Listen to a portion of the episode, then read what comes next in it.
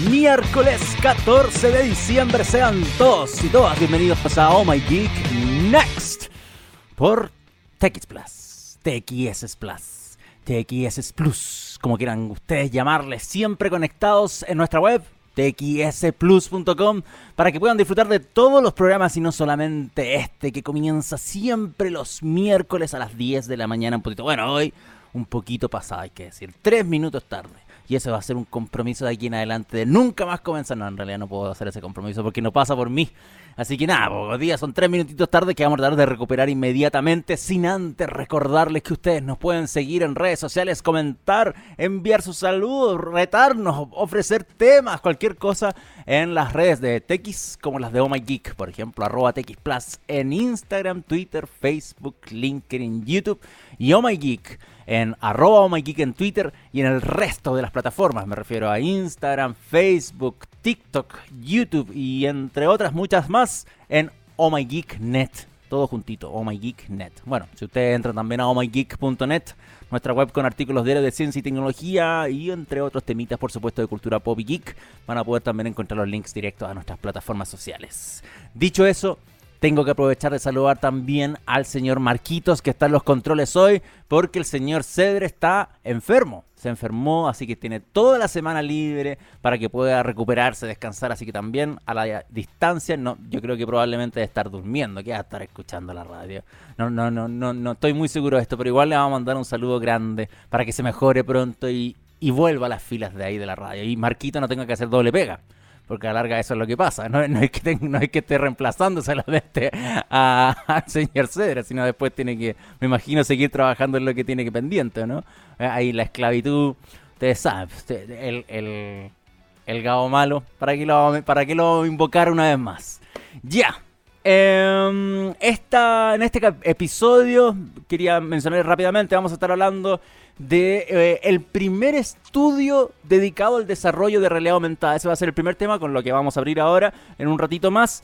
Vamos a hablar de la protesta masiva de artistas, de ilustradores, de diseñadores en, en una plataforma específica, como un DeviantArt, una alternativa a DeviantArt. Sé que ustedes están familiarizados con eso porque se escucha más acá en Chile DeviantArt, pero se llama ArtStation que es otra muy conocida a nivel mundial, donde hay una comunidad de, artistas, principalmente dedicado al diseño, al trabajo, a la ilustración relacionado con videojuegos. El problema es que se generó una protesta masiva de artistas en contra a las imágenes generadas por inteligencia artificial, porque dentro de la plataforma se estaban presentando, como en, el panel principal, cuando uno entra a la web de ArtStation, imágenes generadas por, por em, inteligencia artificial y se estaban vendiendo. Gente estaba generando perfiles y ¿Para qué les cuento cómo iba la protesta? Hasta el día de hoy, de hecho, todavía se ven imágenes publicadas por los distintos artistas que han ido subiendo sus perfiles de ArtStation, pero también se han indexado en Google, entonces hay harta ahí eh, harta cosa interesante de analizar para este tipo de protestas online.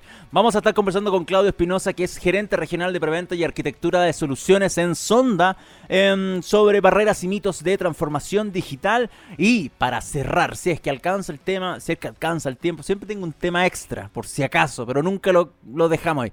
Es algo que está rotando en nuestras cápsulas actualmente todavía, hasta el día de hoy, si no me equivoco, em, de las cápsulas que tenemos de Oh My Geek en Canal 13C, que es sobre un producto que presentó Cooler Master, que es una cápsula para aislarte del mundo en tus sesiones de juego o de trabajo. Es súper interesante porque es un proyecto que parecía em, que parecía presentado así como, como estas típicas eh, publicaciones marketineras conceptuales de las empresas para decir, oye, sí, nosotros hacemos cosas cool, pero la verdad es que lo van a vender. No saben cuánto van a cobrar, pero sí lo están poniendo a la venta y hay una hay un hay un mail incluso, o sea, una lista de mailing para inscribirse quienes se van a interesar en comprar semejante cosa. Em, no les quiero adelantar nada, pero si es que tenemos el tiempo le vamos a echar un vistazo. Igual, como les digo, están rotando las cápsulas de Oh My Express, va a estar publicado en nuestra web si es que no alcanzamos a tocarlo el día de hoy. Señor Marquito, usted me preparó también música para el día de hoy. Em, me puso Queen, Strokes y Gorilla. Mira, qué buena, qué mezcolanza. A mí, por lo menos personalmente, me parece excelente la mezcolanza, pero igual eh, hay una cosa generacional acá que va así. De arriba abajo. Queen, Strokes, Gorillaz, así como uh, gustos para todos los años. me parece excelente en todo caso. Muy buena selección para el día de hoy. Em, a diferencia del señor Cedres, que de repente se va por el metal mucho. hay que decirlo, para que estamos con cosas. Ya. Em, hablemos de lo que es la presentación del primer, de lo que dice ser el primer estudio de desarrollo de realidad aumentada en el mundo. Voy a dejar corriendo un video de presentación. No tiene audio, señor Marquito, así que no se asuste. Em, que es parte de lo que Snap Inc. Snap Inc. es la empresa madre de Snapchat. O sea, cuando se creó Snapchat, dijeron, ok, claramente el negocio no necesariamente va a través de las plataformas sociales, no, no, necesariamente Snapchat no va a dar de comer, sino vamos a crear una empresa sobre Snapchat que se va a dedicar al desarrollo de inteligencia artificial, desarrollo de realidad aumentada, el desarrollo de productos, todo relacionado en torno a cámaras. De hecho, Snap Inc. se hace llamar una empresa de cámaras y no solamente desarrolla filtros o efectos para Snapchat u otras empresas, sino también están haciendo este tipo de cosas. Y lo que acaba de pasar es que Snap Inc. presentó el primer centro de desarrollo de realidad aumentada que según para ellos es, su primer, pero también dicen que es el primero de su clase en todo el mundo. Y esto específicamente eh, va dedicado para concentrar a un equipo de ingenieros, desarrolladores de VFX, em, diseñadores, artistas multipropósito, todos en el pleno corazón de París porque en París, en la capital de Francia, se instaló este centro que no solamente va a, tener, como ustedes pueden ver ahí, oficinas con personas trabajando, sino también se va a dedicar al desarrollo, por ejemplo, de workshops, de talleres, de hackatones, todo sobre realidad aumentada, siempre pensando en realidad aumentada, recibiendo a creadores, desarrolladores, otros estudios, agencias de marketing, em, entre otras startups que quieren trabajar con la tecnología de realidad aumentada que tiene Snap. Hay que reconocer algo. Entonces, si lo queremos ver o aterrizar a, lo más sencillo, los filtros de Snapchat o los lens, como les llaman directamente, tienen una calidad tremenda. O sea, hay. Si, me preguntan a mí, em, probablemente Snapchat, o Snap, mejor dicho, la empresa que se está dedicando detrás de todo esto, tiene probablemente los mejores filtros dentro de todas las plataformas sociales. Ahora que Snapchat no lo utilicen mucho, ese es otro cuento, pero por lo mismo, Snap dice, nosotros nos vamos a dedicar a potenciar el negocio de la realidad aumentada. Hemos visto mucho del metaverso, de realidad virtual, con, Facebook y todo, pero eh, se, ha, dejado un poquito de lado esto que para mí en particular me gusta mucho. A ver, se cortó un poquito ahí el, el, el video, lo voy a tratar de poner de nuevo para que lo podamos... ahí está, para que lo podamos seguir viendo, para que sigan viendo ustedes. Y em, quieren potenciar toda esta tecnología. Y de hecho, eh, en este caso, en el Snap Art Studio, como le llamaron, pensando en en relacionar esta tecnología principalmente con las artes, la cultura y la educación, buscando generar un modelo de negocio que esté dedicado en esta área para presentar el impacto que puede tener la realidad aumentada. O sea, están en París. Están en París, claramente quieren hacer algo con arte, con cultura, y de hecho, algunos de los ejemplos que no salen en este video, salen, en, otro, en otros clips, eh, por ejemplo, agarraron el, el, el, Pompidou, el museo, y em, hicieron este trabajo de Snap con un artista llamado Christian Marclay.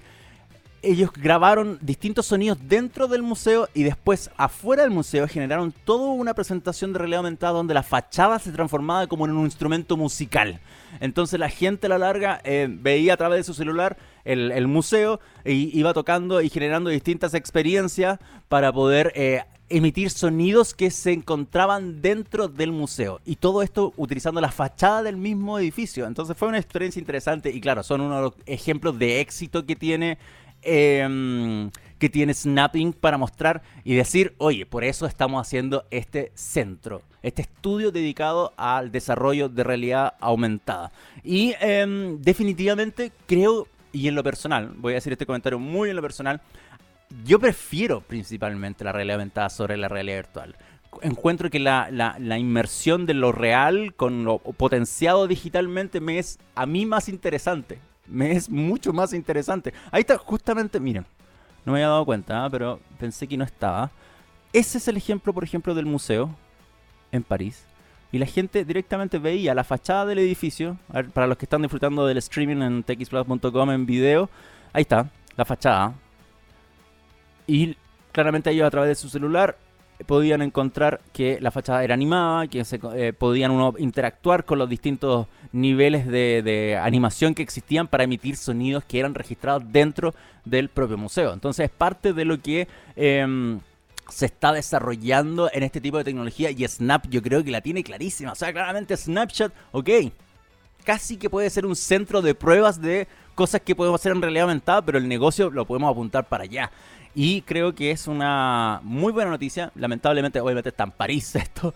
Y, se potencia para, como les dije, mostrar el impacto de la tecnología realidad aumentada en principal, inicialmente, porque yo creo que ocupan el concepto de arte, escultura y educación, pero sabiendo que es principalmente pensado para la industria de la publicidad y el marketing. Incluso lo mencionan en el video y en su descripción. O sea, ocupamos el, eh, estos ejemplos con museos, con pinturas, con em, instalaciones en todo París, en toda Europa, pero claramente hay gente que se está poniendo con platita para el desarrollo de esto y potenciar, hacer campañas de publicidad, hacer campañas de marketing dedicadas a, mostrar eh, no solamente la tecnología, sino también el atraer turismo por ejemplo, en este caso, atraer visitantes a, estas, eh, a estos edificios y obviamente generar mayor tráfico de personas y hacer conocer a estos mismos.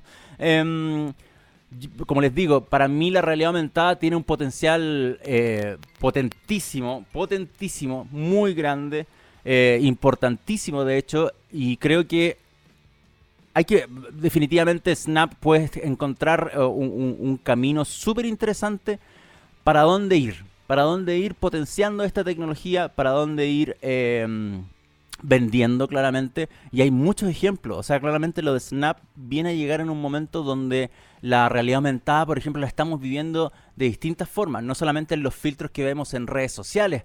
Eh, no sé si ustedes, por ejemplo, vieron la aplicación de la FIFA para, para, para el Mundial de Qatar donde muy poco se sabía de esto, y, es muy cierto esto, se, sabía muy poco de lo que estaba haciendo la FIFA a través de la aplicación de estadio, que es FIFA Plus Stadium, em, donde se mostraba directamente la experiencia de utilizar la aplicación, y eso se los quiero mostrar de ejemplo solamente, para ver que, para enganchar un poco con lo que Snap estaba presentando. O sea, esto, por ejemplo, es lo que una persona en el estadio, en uno de los estadios de Qatar, podía disfrutar a través de la aplicación de la FIFA donde uno configuraba la aplicación, la, activaba y se iniciaba un sistema de métricas de información de cada jugador que estaba en la cancha en tiempo real.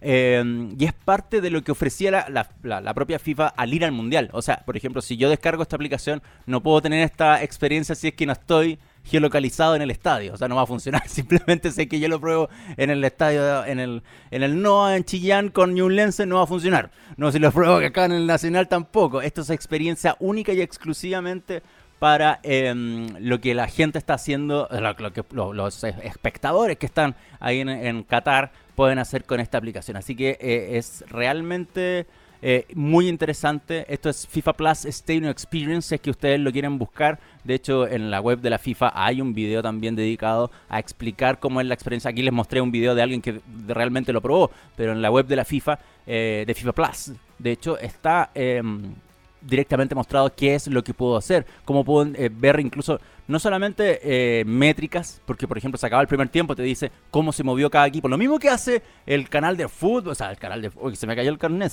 el TNT, lo que hace el, DirecTV ahora mostrando highlights de cada partido, eh, de cada primer tiempo, por ejemplo, lo hace la aplicación directamente cuando estás tú en el, tú en el estadio. Mucha gente, por ejemplo, decía, oye, pero para eso veo yo el el veo veo eh, veo el, cuestión el, detalle de del, se me fue el hilo completamente. Me, están hablando acá internamente. ¿por qué? ¿qué pasa? necesitamos ok ya. Pero no, no, no hagan esto cuando estoy al aire porque pierdo el hilo. Entonces lo que pasa es que ahí directamente la aplicación de FIFA Plus Stadium Experience lo que está ofreciendo es complementar claramente lo que está pasando dentro del estadio. Porque mucha gente que yo veía que comentaba decía, ay, para eso veo el partido en la tele. No, no tiene nada que ver una cosa con la otra. Tiene directamente entregarte la posibilidad de ver qué está ocurriendo, de entender un poco más el partido, de eh, aumentar, gracias a la propia realidad aumentada, la redundancia, lo que está ocurriendo en un estadio y me parece realmente genial lo que puede ocurrir a través de este tipo de aplicaciones. Y vuelvo al tema inicial, lo que está haciendo esta gente de Snap al decir, vamos, hicimos, abrimos un primer estudio de, realidad aumentada, yo creo que acá hay un negocio muy bueno. Muy, muy, muy bueno. Y em, eso, eso es una muy buena oportunidad de ver la otra parte de lo que el metaverso no ha podido lograr la otra cara de lo que el metaverso no ha lograr podría estar reflejada directamente en este tipo de desarrollo, en la realidad aumentada, en la realidad mixta, donde yo no necesito directamente de otro dispositivo, sino puedo ocupar el que más común, la primera pantalla que existe en el día a día de billones de personas, de miles de millones de personas en todo el mundo, el celular. Porque considerando la universalización de la tecnología en cuanto a sensores, en cuanto a cámaras, en cuanto a procesamiento de cada dispositivo, actualmente un celular, cualquiera sea, puede llegar a procesar realidad aumentada sin mayor problema. Y es tan simple como descargar un software, utilizar el hardware del equipo y darle para adelante, sin necesidad de estar ocupando otros dispositivos, sino ocupando los que ya uno tiene. Entonces, por eso para mí la realidad aumentada sigue siendo más atractiva que la realidad virtual en sí. Em, y creo que es un paso bastante interesante más adelante para que eh, para que, para que directamente em, podamos encontrar un camino directo hacia la virtualización que tanto muchos, especialmente en la industria del marketing, en la industria de, la publicidad, están anhelando. Y que el que el metaverso, la realidad virtual, lleva años, años sin poder lograr. Así que bien por, mm, bien por Snap Inc. Esta noticia nosotros la tenemos publicada en nuestra web omygeek.net si es que ustedes quieren echarle un vistazo más en detalle em, sobre la presentación de Slamlik. Eh, tenemos el, mismo video que mostramos, está anexado, ahí, ahí colocado, ahí puesto, embebido, mejor dicho, para que eh, puedan entender también em, sobre la instalación de este estudio en París. Está en inglés, lamentablemente, pero ustedes saben, pues YouTube ahí, los subtítulos los traducen automáticamente a español y tienen algo que puedan entender ahí si es que les complica un poco el, inglés. Así que nada, excelente noticia. Snapik eh, con su primer estudio de realidad aumentada. Em, ¿Saben qué? Igual me da un poco de lata porque el video, por ejemplo, de, que les mostré no tiene, no tiene ni más ni de 85 views como que esta noticia está pasando demasiado piola y creo que es bastante más importante y, que se puede enganchar a muchas cosas como lo que les mostré con la realidad aumentada de la FIFA. Pero bueno, es parte de... Em, son las 10 con 21. Vamos, eh, nuestro invitado llegó, está en, lista de espera ya. Vamos a ir a la música entonces y nosotros ya a la vuelta vamos a estar comenzando con, o sea, vamos a estar conversando, digo, no, comenzando, conversando con Claudio Espinosa, gerente regional de preventa y arquitectura de soluciones en Sonda. Así que vamos a escuchar Queen, partamos con Queen. Hammer to Fall, querido Marquito. Y a la vuelta, la entrevista. 10 y 25 de la mañana, tú sigues disfrutando de Oh My Geek Next por TX Plus hoy, 14 de diciembre. Y creo, Marquito, por favor, corrobóreme esto. En pantalla ya está presente nuestro invitado del día de hoy. Sí, me, dice que sí, así nomás. Sí, sí, señor. Claudio Espinosa, gerente regional de preventa y arquitectura de soluciones en Sonda. Claudio, muy buenos días. Gracias por estar con nosotros esta mañana. Buen día, Felipe, buen día a todos. Gracias a ustedes por, la invitación. La verdad, estoy, estoy algo nervioso, ¿ah? pero, agradezco, el espacio, Felipe. Sí, no, tranquilidad. Aparte que como Sonda es de la casa también, tú tienes que sentirte como un invitado más que ya ha pasado por esta mesa. Así que no, no hay ningún problema, no, tranquilo. Oye, hoy vamos a estar hablando de barreras y mitos para una transformación digital eficiente. Y creo que es un buen tema, sabiendo que eh, hay mucha información de transformación digital y por el hecho que haya una sobrepoblación de información de transformación digital, la palabra eficiente en este tema cae de perilla. Porque creo que es interesante ver inmediatamente qué cosas se están haciendo bien, qué cosas se están haciendo mal, qué cosas sirven para lo que yo tengo pensado eh, realizar en mi empresa, sea grande o pequeña, pero siempre entendiendo que la transformación digital es un proceso que lleva tiempo, que no es algo que, ¡boom!, de, la noche a la mañana nací, transformé, o sea, me transformé digitalmente. Entonces, por lo mismo, creo que es, bueno eh, hablar de la optimización de procesos y eso inmediatamente es, la primera pregunta que me gustaría hacerte, porque para ustedes como Sonda, una empresa que trabaja en, apoyar a otras empresas en su transformación digital, ¿cuál es la importancia de, este proceso para la optimización de, en organizaciones públicas y privadas? ¿Cómo lo, cómo lo han estado viendo en, en esta en, este proceso de optimizar directamente lo que se está haciendo en las organizaciones? Mira, en, general para las organizaciones tanto públicas como privadas eh, es algo esencial hoy día. O sea, es algo que, tienen que abordar.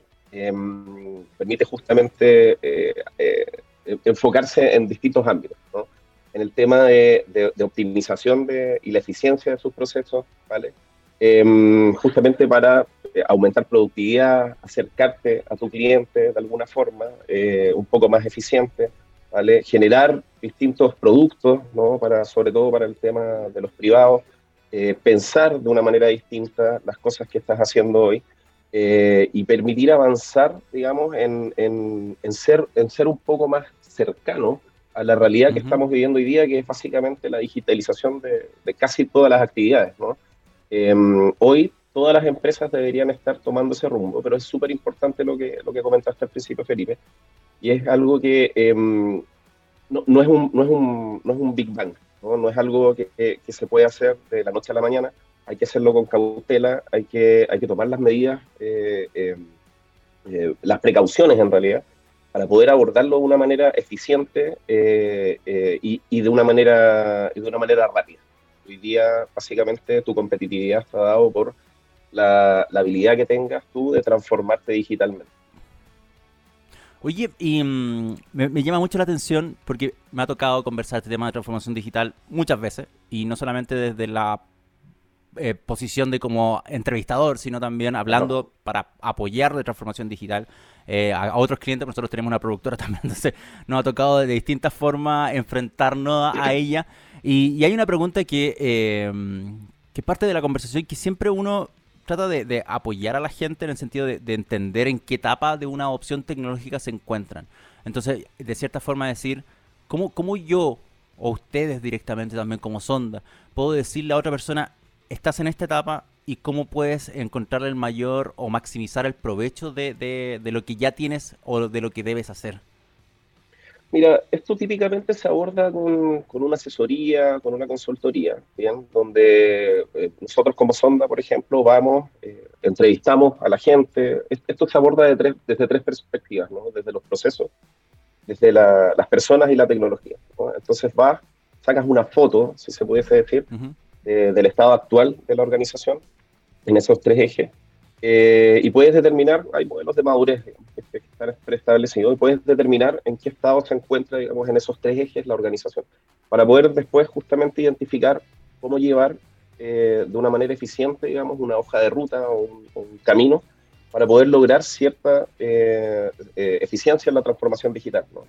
Em, y como dices tú, Felipe, hay, distintas, hay distintos stages, distintas etapas ¿no? durante la transformación digital queriendo ser la última realmente cuando ya estás culturalmente transformado, ¿no? Porque esto, esto no es solamente tecnología, sino que tiene que ver mucho con, con cultura, ¿vale? Con procesos eficientes y con la tecnología adecuada, porque hoy día te encuentras con un abanico de tecnologías en el mercado que no todas son adecuadas para tu organización, ¿no? Y ahí es donde entra justamente un asesoramiento del tipo que hacemos nosotros en Sonda, por ejemplo, eh, para, para poder Em, recomendar eh, e implementar, incluso nosotros vamos desde la parte estratégica a la táctica, no, no, es, que, no es que dejemos el libro y, y, no lo podamos hacer, sino que hacemos las dos cosas. Em, y, recomendarles a las organizaciones eso, ¿no? Y, justamente identificar en el estado actual cómo sacar ese provecho de lo que ya tienen, ¿no? O eh, eh, encauzar el, el, el, curso, digamos, para hacerlo de una manera correcta. Pero esto se hace mediante, mediante asesorías o consultorías. Claro. Eh, me, llama mucho la atención, eh, obviamente, que hasta el día de hoy, 2022, sigamos entendiendo que la transformación digital es literalmente una transformación digital. Entonces, lo que tú mencionas es muy cierto. Hay un proceso que pasa mucho de distintas áreas de una empresa, por ejemplo, y un cambio cultural muy fuerte. O sea, creo que probablemente el, lo primero que uno tiene que hacer es entender los procesos de una compañía y eso ese, desde ahí viene el cambio antes de directamente ponerse a gastar plata. Exactamente. yo tengo ejemplos a la chuña y no necesariamente de empresas para decir que muchas veces han comprado cosas, por ejemplo, tabletas, computadores, y terminan guardadas en un closet. Y yo lo he visto presencialmente, con tabletas guardadas en closet, porque creyeron que la transformación digital era directamente comprar dispositivos y pasársela a las personas. Así de simple, transfórmate, como te estoy transformando este, este equipo. No, tal cual, tal cual. Y pero este programa obviamente va dedicado a las tecnologías y ya obviando eh, esa introducción que quise hacer para, entender, que no nos vayamos por la chimuchina, sin entender que la transformación digital es un proceso que involucra un cambio cultural y todo, pero eso hablamos de tecnologías. Cuando llega alguien y ustedes hacen la consultoría y trabajan con ellos y hablan de, ya, ustedes necesitan también, aparte de cambiar esto, estos procesos, mejorarlo y todo, ¿qué tecnologías hoy son las más demandadas para ustedes? Mira, típicamente lo que, lo que hoy día está pasando es que las organizaciones están haciendo esto de comillas, digamos, se llama Journey to the Cloud, ¿no? o, el mm. viaje a la nube, de alguna forma, ¿no? Que es básicamente lo que implica sacar todo lo que tú tienes dentro de, tu organización de manera física y llevártelo a algún proveedor de servicios de, nube, que, es lo mismo, pero, pero con un alcance en Internet, ¿no? Donde yo puedo ser más eficiente en términos de costos, eh, en términos de utilización de esta, de esta infraestructura, tecnología. Esto, esto, es como lo que más hoy día estamos viendo en términos de, de, un cambio, digamos, de, tecnología como tal. ¿vale?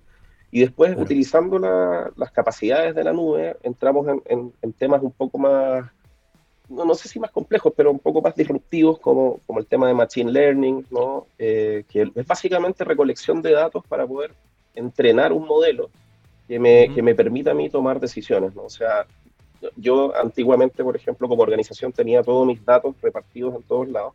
Ahora tengo la opción de poder concentrar toda esa información, pasárselo a un modelo eh, matemático, básicamente, para que eh, ese modelo me devuelva a mí respuestas a ciertas preguntas que yo le puedo, que, le puedo hacer, ¿no? Para, por ejemplo, ser más eficiente en mis ventas, cómo llegar de una manera más rápida a mis clientes, identificar qué cosas tengo que mejorar internamente, ¿no?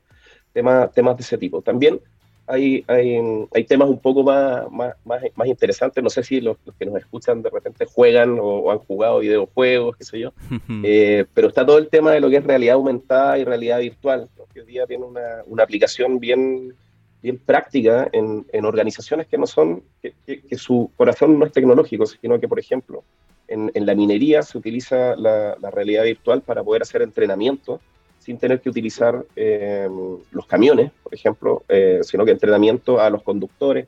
Los mismos aerolíneas hacen entrenamiento a sus pilotos con, equipos de realidad virtual para no salir con los aviones, ¿no? que tiene un costo un poco más, un poco más elevado. Todos los entrenamientos se hacen con realidad, eh, realidad virtual, por ejemplo.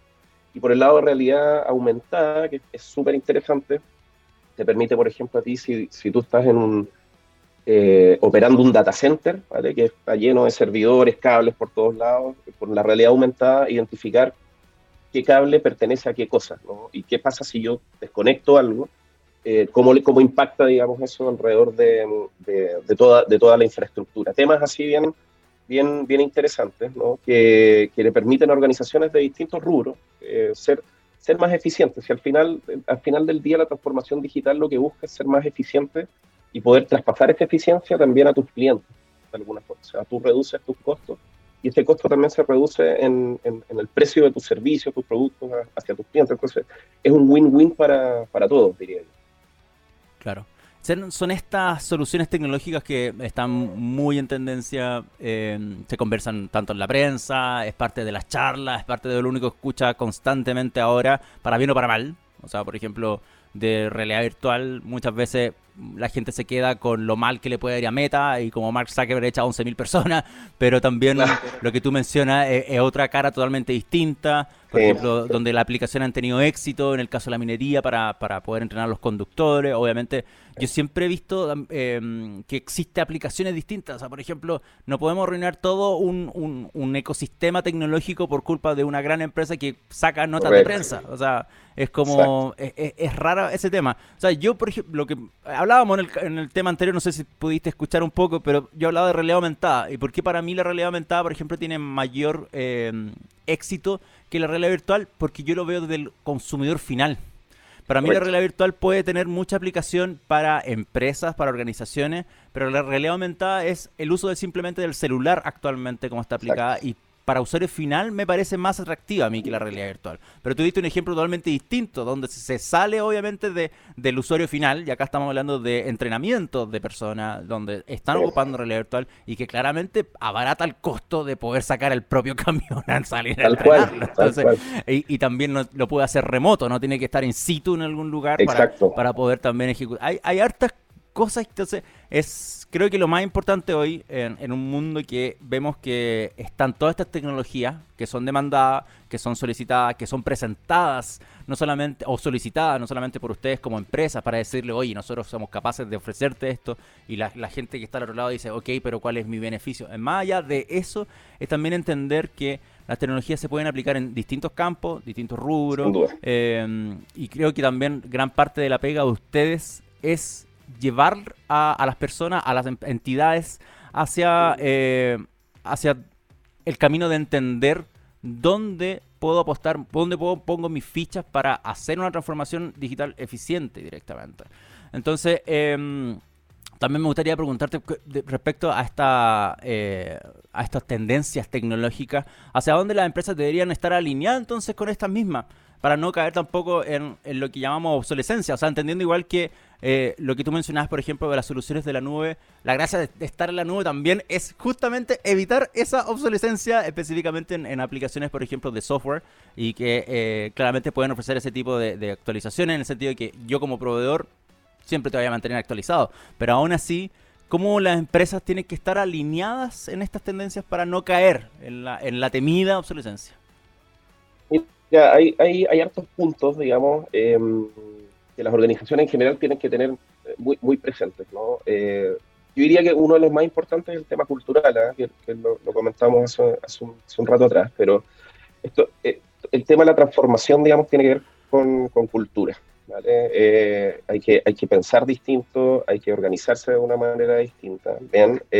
y con esto, obviamente, hay que invertir. ¿no? Las organizaciones tienen que invertir en, en, su, en sus colaboradores, ¿bien? entrenar a sus colaboradores, desarrollar ciertas habilidades, ¿no? Justamente para que, para que no, no, solamente vengamos nosotros como sonda a decirles eh, dónde, dónde pueden sacar provecho, digamos, en términos de, evitar obsolescencia, sino que desde dentro de la organización se produzca un cambio, un cambio cultural que permita también innovar de alguna forma eh, y, y, traspasar esta, esta, esta brecha, digamos, de alguna forma, hacia, hacia tus colaboradores, ¿no? Para que ellos también puedan impulsar cambios, ¿no? Eh, mm hay que, hay que implementar, digamos, estos temas, este tema de la nube. Hoy día, si, me decís, no, no, quiero, no, no, puedo dar ningún nombre de, ningún cliente, ¿no? Pero hay, hay clientes, digamos, hay ciertos rubros que todavía tienen tecnologías muy legadas, ¿no? Son de los años 80. Claro. Eh, y, que, y, que, todavía están ahí in situ, ¿no? Entonces, de alguna forma, esto yo no me lo puedo llegar y llevar a la nube, entonces tiene que haber una transformación de eso, ¿no? Una modernización eh, de base de, de ciertas eh, aplicaciones o arquitecturas, ¿no? Que les permitan a ellos empezar a pensar en cómo puedo desacoplarme, ¿no? Cómo puedo hacer esto de una manera distinta. Aprovechar esto que tengo, eh, ponerlo en la nube y sacarle provecho a la nube, ¿no? O sea, hay que tener muy en cuenta el tema de, del cómo, ¿no? Eh, y para eso tienes que tener identificado qué, qué es lo que tengo hoy día, qué es lo que, qué es lo que me impide poder avanzar. Eh, y ahí nosotros también podemos ayudar un montón, o sea, eh, tenemos mucha experiencia, sobre todo con estas tecnologías bien legadas, em, y, tenemos la experiencia de poder, de poder em, modernizar ese tipo de cosas. Eh, después hay, hay, que, hay que buscar, digamos, la, la, flexibilidad. O sea, hoy día, como te comentaba anteriormente, hay un abanico de tecnologías disponibles todos los días salen más cosas, ¿no? Eh, cuando uno está mirando investigando algo en particular, te das cuenta que, no sé, hace dos semanas salieron tres o cuatro cosas distintas que hacen algo similar, no todas hacen lo mismo, ¿no? pero hay algunas que son para ciertas cosas en particular, otras que, que, hacen más cosas que, que la anterior, em, pero hay que tener ese, ese como mindset bien, bien abierto para poder eh, entender que tengo que elegir de manera correcta. Y para eso hay que estudiar, entonces, eh, hay, que, hay que ser, eh, eh, la, organización tiene que ser, tener un grado de adaptabilidad grande al cambio, perder un poco el miedo también, porque al final del día esto, el avanzar, digamos, hacia, hacia, hacia no tener obsolescencia implica perder el miedo al, cambio, finalmente. ¿cierto? Es la típica situación en donde las organizaciones... Claudio. esto, sí, perdón. Claudio, se, cortó un poquito. Ah, pero, justo cuando estaba los últimos 15 segundos de lo que estabas comentando, así que puedes volver a repetir. Tiene, tiene, tienen que, eh, las organizaciones tienen que perder el miedo, el miedo al cambio, básicamente. Eh, y dejar de pensar que si algo funciona eh, y ha funcionado por 20 años, que siga funcionando así por los próximos 20 años, porque seguramente no es la forma más eficiente de, tenerlo ahí. ¿no? yo diría que em, esos son los principales puntos para evitar la, la, obsolescencia. Y, y, hay otro bien importante que no todas las organizaciones lo, lo, miran y es el tema de eh, hacer colaboración con, con, otras, con otras organizaciones. O sea, em, hay, alguna, hay algunos rubros, de algunas industrias que sí lo hacen, ¿vale? Aunque, aunque, aunque no, no, no, de manera pública, pero sí eh, hacen cosas, por ejemplo, todas las entidades financieras, no solamente acá en Chile, sino que a nivel eh, global, tienen, tienen ciertos lineamientos ¿no? entre ellos y entre ellos se apoyan tecnológicamente para poder avanzar. ¿no? Se producen estándares, por el caso de, los bancos está BIAN y algunos otros estándares en, la industria, para, para, poder, em, para poder avanzar hacia, hacia industrias más abiertas, ¿no? que puedan ser colaborativas entre ellas y que puedan ser más eficientes con, con, el cliente final. Creo que va por ahí el, el, tema de, los de los sí, Felipe, perdón. Tocaste, no, tocaste un tema interesantísimo que es la adaptabilidad, porque justo ayer me da risa. Estaba viendo en LinkedIn un comentario muy aleatorio, no, es alguien que sigo, sino apareció en el feed simplemente, de, de que se estaba burlando de que Excel no es una base de datos, así que por favor dejaran de usar Excel como base de datos porque el traspaso de volumen de información a cualquier otra plataforma que es dedicada a, por ejemplo, administrar base de datos era un cacho. Entonces estaba como complicado con eso. Y era, era entre queja y broma, o sea, como, tallita para que porque todos los comentarios eran de broma en realidad no no no era algo para tomarse en serio pero en realidad tiene mucho punto gente que utiliza por ejemplo software eh, antiguo o, offline, por ejemplo, en este caso, para hacer procesos que necesitan online, es raro, es súper raro y claramente cuando uno trabaja de, para evitar, por ejemplo, la obsolescencia o trabaja directamente en implementar tecnologías para una transformación, la adaptabilidad es importantísimo, sabiendo que si yo hago esto ahora, hago este cambio. En el día de mañana, si necesito modificarlo, eh, amplificarlo, eh, impulsarlo, cambiarlo a, la compañía de al lado, sé que no voy a tener el mismo problema que antes, porque estoy trabajando en una plataforma o, en una tecnología que es flexible, que me permite escalarla, que me permite retraerla, me, permite hacer distintos movimientos. Entonces creo que también eh, entre flexibilidad y adaptabilidad deben ser principalmente algo muy importante para simplemente no caer en la obsolescencia. Creo que es, importantísimo. Yo sé que dijiste que no puedes mencionar clientes, pero me gustaría saber si que tienes algún caso práctico de donde ustedes abordan procesos de transformación digital, cómo han acompañado a otras compañías en este tipo de modificaciones dentro de sus organizaciones. Sí, sí, tenemos, tenemos varios casos en la región en general. Sonda, Sonda es una empresa muy grande, ¿vale? Em, tenemos un montón de, clientes de distintos rubros en, la región. Em, y acá, acá en Chile, por ejemplo, en, un retail, eh, que no, no, no, lo voy a comentar, ¿no? Pero eh, no, no. nos pidieron, digamos. Em, no, no pasa nada. Eh, nos, nos, pidieron ayuda, ¿no? De alguna forma, para poder para poder cómo, cómo ser más eficientes eh, en su plan estratégico. Esta, esta, cosa fue así como bien, bien alto nivel. Entonces, nosotros los ayudamos, tuvimos algunos meses haciendo una asesoría tecnológica, de procesos y de, y de personas, ¿no? en distintos, distintas unidades de, de, este, de, esta, de esta organización. ¿no? Y el resultado de eso fue la identificación de muchas brechas, ¿no? tanto tecnológicas como de proceso, como de, cultura, Em, que les permitían a ellos ser más eficientes. ¿no? Entonces, em, producto de esto, se, generó un plan, una hoja de ruta de, tres años. O sea, son, por, eso cuando hablamos de que la transformación en realidad es algo, es un camino que hay que recorrer con precaución. ¿no? Em, se, se traza una hoja de ruta al, al mediano o largo plazo para ejecutar distintas acciones que les van a permitir ser más eficientes, ¿no? Eh, adoptando nuevas tecnologías, bien, se identificaron algunas cosas como Machine Learning, Big Data, bien, algo, algo de inteligencia artificial también para apoyar la, la toma, para, para, automatizar la toma de decisiones de ciertos procesos. Em, otros temas que no tenían nada que ver con, tecnología como tal, pero sí con, cómo abordar, por ejemplo, esto del teletrabajo, cómo ser eficientes en el, tema del teletrabajo. Eh, de qué forma yo me aseguro de que mis colaboradores se sientan bien, que no, que no, que no exista este sentido como de, que, ahora estoy solo en mi casa, porque por un lado el teletrabajo tiene, tiene el tema de, la comodidad, de, que estás en tu casa, estás en tu zona, por otro lado estás, estás más solo, ¿no? estás más lejos. Entonces, ¿cómo acorto esa brecha entre organización y el wellness, digamos, de, mis colaboradores. Y así un sinfín de, iniciativas que, que, salen producto de, una consultoría. Em, aquí las organizaciones tienen que, en general, tienen que perder el miedo a pedir ayuda. Em, es verdad. Porque, porque hay un orgullo detrás, qué sé yo, o, yo lo puedo hacer solo, ¿no? Y, no necesariamente es así, ¿vale? Porque necesitas un, ojo, un, ojo crítico completamente agnóstico a tu problemática que te ayude a identificar justamente, sin sesgo, ¿no? sin, sin estar adentro directamente, te ayude a, identificar mirando desde afuera cómo realmente está la cosa y qué cosas deberías em, empezar a mejorar en virtud de alcanzar los objetivos que, que, tú quieres. Y esto puede ser a gran escala, como un retail grande, o en pymes o eh, en empresas más, más chicas. ¿no? Em, por, eso, por eso hay distintos sabores de, del tema de la transformación digital. Como comentabas antes, no, no es llegar y comprar una tablet y que, ok, ahora soy digital, ¿no?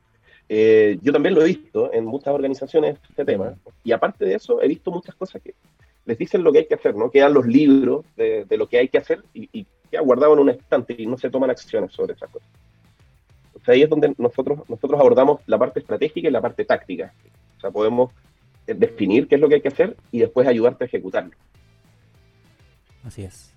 Claudio Espinosa, gerente general de Preventa y Arquitectura de Soluciones en Sonda. Muchísimas gracias por estar con nosotros esta mañana conversando. Ya nos queda poquito del programa.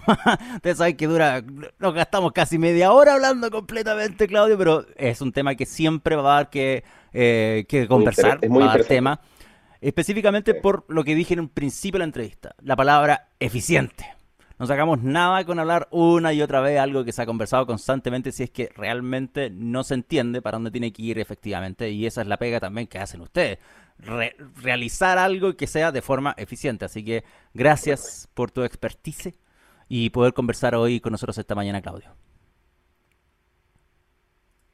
Oye, cuando quieran, muy, muy buena conversación. Muchas gracias, Felipe y equipo. Eh, y un saludo a todos los, los auditores también que nos están viendo. Vale. Muchas gracias, Claudio. Nosotros vamos a ir a la música, mi querido Marquito, The Strokes, Someday, para ya ir prácticamente despidiéndonos del programa. Quedan 11 minutos para las 11 de la mañana, así que ya simplemente vamos a decir adiós. The Strokes y volvemos con lo último de este capítulo del Next. 10 y 53, faltan 7 minutitos para las 11 de la mañana y Creo que uno de los temas que quedan pendientes, simplemente lo voy a mencionar, uno de los dos temas que me quedaron pendientes de esta pauta, los voy a mencionar rápidamente, pero creo que es el más importante. Es lo que está ocurriendo en una protesta digital en la plataforma ArtStation, em, que es una comunidad, una de las más grandes páginas de arte de Internet, donde eh, artistas, diseñadores, trabajan en ilustraciones principalmente y que están muy vinculadas también al mundo gamer para eh, ofrecerlas, ya sea gratuita o comercialmente, o sea, licénciame mi obra.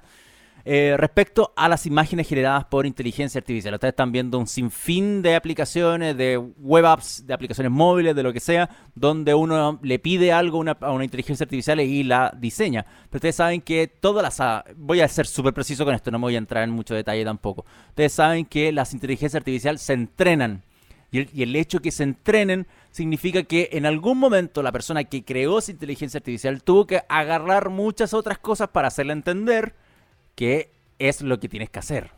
Y pasa que muchas veces para la generación de imágenes, sobre todo la generación de imágenes artística, todo eso, obviamente se ocuparon otras obras artísticas para entrenar esta inteligencia artificial. Entonces, gran parte de la protesta que hay ahora en, en ArtStation tiene que ver primero con, por supuesto, eh, no aceptar imágenes de eh, inteligencia artificial cuando le está quitando directamente la posibilidad de trabajo a otros artistas humanos que están haciendo imágenes reales y que a la larga también eh, puede caer en la, la, la resolución de imágenes de inteligencia artificial en plagio, sabiendo que las inteligencias artificiales se alimentan de otros medios, de otras gráficas, de otras ilustraciones para poder generar nuevas. Incluso con la misma eh, Lensa que obviamente últimamente mucha gente está ocupando, han visto asociaciones con gente real, fotos de otras personas que son reales previamente y que la, inteligencia artificial está ocupando. Entonces, lo que está ocurriendo ahora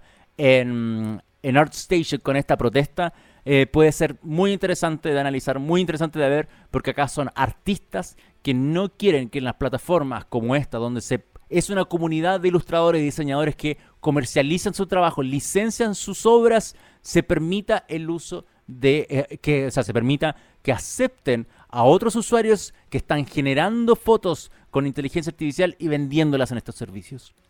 Em, yo sé que claramente eh, hay harto para discutir acá. Solamente voy a voy a quedarme en mencionar lo que está ocurriendo en ArtStation. Ustedes lo pueden ver si entran a artstation.com. Eh, van a darse cuenta que, bueno, ya no tanto, porque en su momento, en la página principal, cuando uno entra a la web artstation.com, veía que gran parte de las imágenes que estaban publicadas eran en la protesta. Porque los usuarios, los propios artistas están subiendo esa imagen que ustedes ven ahí en, el video. Esa, eh, un AI con un Silgun No. Ah, bueno, si entran, ah, me acabo de ver. Si entran ustedes a artstation.com, siguen viendo esta imagen replicada por distintos usuarios que están haciendo todavía. Está muy activa la protesta en contra a, a las imágenes generadas mediante inteligencia artificial. Para que este tipo de páginas no las acepte. Y muy probablemente que la plataforma, al ser una de las más importantes del mundo, donde artistas profesionales dan a conocer sus obras, cambie sus políticas y definitivamente terminen bloqueando este tipo de imágenes, las que son generadas artificialmente. Ya, solamente eso, Marquito, no me quiero alargar más. Probablemente otro día hable de lo que significa esto eh, respecto a inteligencia artificial. Incluso me pareció muy interesante. El otro día en Twitter vi a alguien que capturó un, comentario en un video de YouTube que hablaba justamente de Lensa, creo que era específicamente, y hablaba de cómo cómo el, arte podría estar muerto ahora por culpa del desarrollo de, imágenes generadas por inteligencia artificial. Y aparecía un comentario de una persona que decía, yo trabajaba como traductora y mi, industria, mi trabajo ya desapareció hace mucho tiempo por los traductores online a través de inteligencia artificial y que las empresas prefieren utilizar eso que contratar a alguien para hacer traducciones. Y ella, dentro de todo, de, haber dicho, perdí mi trabajo, decía, francamente, eh, es súper deficiente el trabajo de la inteligencia artificial en este tipo de procesos y em, está simplemente... Eh, no, solamente me quitó el trabajo, sino más encima me quitó el trabajo algo que lo hace mal y los textos que traducía y que yo he leído de, antiguos clientes, pronto tú, eran totalmente inentendibles. Simplemente por utilizar una inteligencia artificial para esos procesos. Así que eh, ustedes saben, la inteligencia artificial es, eh, va en constante desarrollo, pero está muy en verde todavía. Entonces, como para llegar a reemplazar algo de, un momento a otro es difícil, es complejo y, este tipo de, situaciones, no solamente lo que mencionaba esta chica con, su industria del servicio de traducción, sino lo que está pasando con los artistas a nivel mundial eh, y con este ejemplo de ArtStation siendo una de las plataformas más grandes del mundo. Ay, ay, ay, se viene complejo. ya Marquito, nos vamos. Nos encontramos el próximo miércoles a las 10 de la mañana en un nuevo capítulo de Oh My Geek Next. Em, y ¿Qué, más les iba a decir? Bueno, viene música ahora y por supuesto más tarde hay más programación para que ustedes puedan seguir disfrutando de nuestra querida radio, de nuestra querida TX. Y nada, nos encontramos el próximo miércoles, en 7 días más, nuevamente a las 10 de la mañana. Un abrazo grande. Gracias Marquitos por los controles de hoy. Em, no sé si lo voy a volver a ver la próxima semana. En una de esas ya el buen Gabo está de regreso. Ah, usted no sabe. Usted no, no, no, lo sabe. Bueno. ya no sabe nada de esta. Bueno, es una, es una respuesta que he escuchado constantemente. Ya. Que esté muy bien. Abrazos grandes. Chao.